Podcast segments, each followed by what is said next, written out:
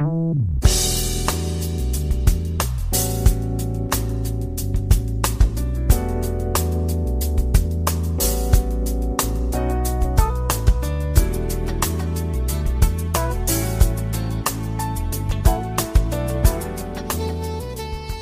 朋友们，欢迎大家如约来到蔡老师健康讲堂，我是您的蔡老师。今天呢，我们继续研读《中国居民膳食指南（二零一六）》。接着昨天的话题，今天呢，我们学习哺乳期妇女膳食指南的实践应用部分。今天呢，有三个小问题。首先看第一个小问题：如何合理的安排产乳期的膳食？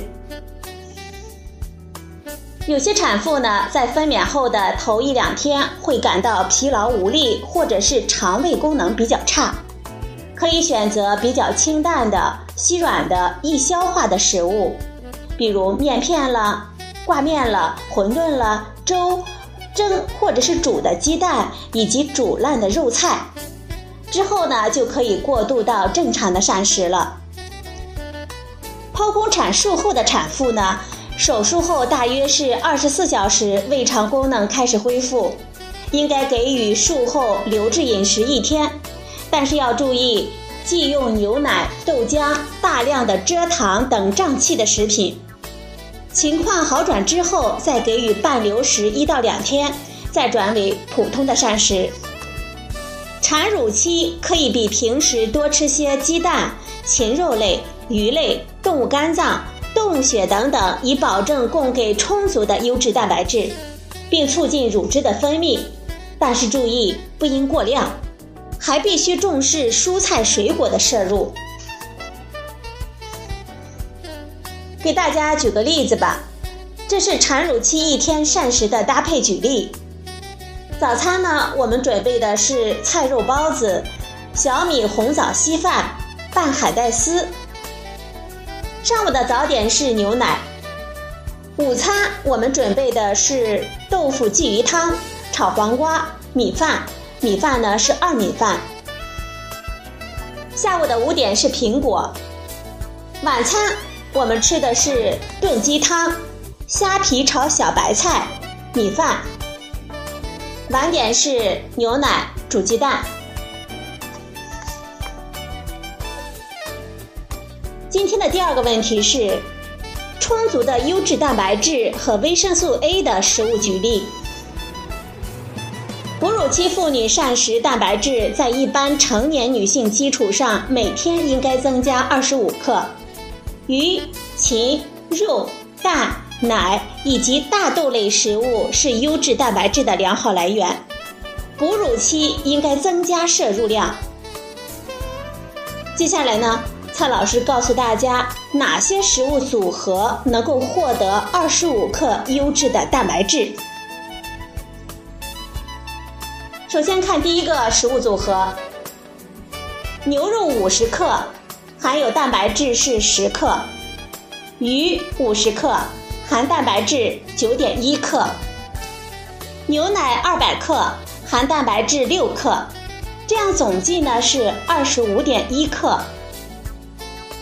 看第二个组合：瘦猪肉五十克，含蛋白质十克；鸡肉六十克，含蛋白质九点五克；鸡肝二十克，含蛋白质三点三克。这样这个组合的总量是二十五克蛋白质。第三个组合：鸭肉五十克，含蛋白质七点七克；虾六十克。含蛋白质十点九克，豆腐八十克，含蛋白质六点四克。这个组合总的蛋白质的含量是二十五克。这是可以提供二十五克优质蛋白质的食物组合，可以供妈妈们选用。最好呢，一天选用三种以上，数量适当，合理搭配，以获得所需要的优质的蛋白质和其他的营养素。此外，乳母的维生素 A 的推荐量比一般成年女性增加六百微克，而动物肝脏富含维生素 A。如果每周增选一到两次的猪肝的量，也就是总量八十五克，或者是鸡肝四十克，就可以平均每天可增加摄入维生素 A 六百微克。今天的第三个问题：充足的钙的膳食方案举例。乳母膳食钙的推荐量。比一般女性增加每天两百毫克，总量可以达到每天一千毫克。奶类含钙量高，而且呢容易吸收利用，是我们钙的最好的食物来源。如果乳母每天比孕前多喝两百毫升的牛奶，每天的饮奶总量达到五百毫升，就可以获得约五百四十毫克的钙。加上所选用的深绿色的蔬菜、豆制品、虾皮、小鱼等等含钙比较丰富的食物，则可以达到推荐的摄入量了。为增加钙的吸收和利用，乳母还应该补充维生素 D，或者是多做户外活动。接下来呢，蔡老师告诉大家能够提供大约一千毫克钙的食物组合来举例。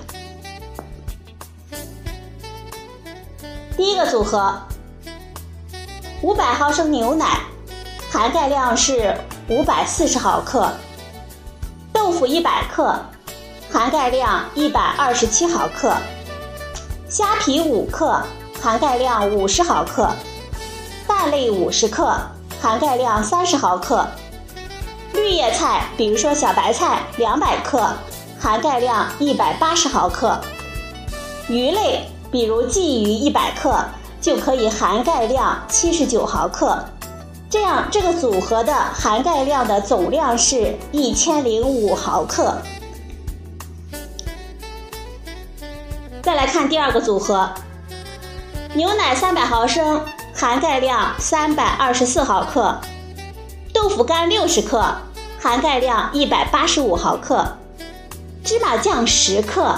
含钙量一百一十七毫克，鸡蛋五十克，含钙量三十毫克。绿叶菜，比如小白菜二百五十克，含钙量呢是二百七十毫克。鱼类一百克，含钙量七十九毫克。这样呢，这个组合的含钙的总量是一千零五毫克。刚才我们提到的组合一。有二分之一以上的钙来自于牛奶，而牛奶中的钙易于吸收利用。如果实在不喜欢喝牛奶，则应该按照组合二的这个方式来增加其他含钙丰富的食品，比如豆腐干、绿叶菜、芝麻酱等等的摄入，以保证获得足够多的钙。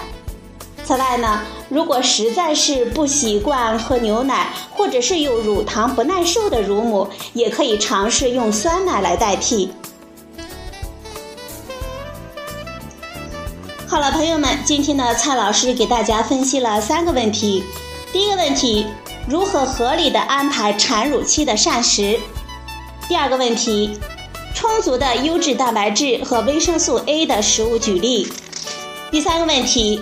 充足的钙的膳食方案的举例。今天的节目呢就到这里，谢谢您的收听，我们明天再会。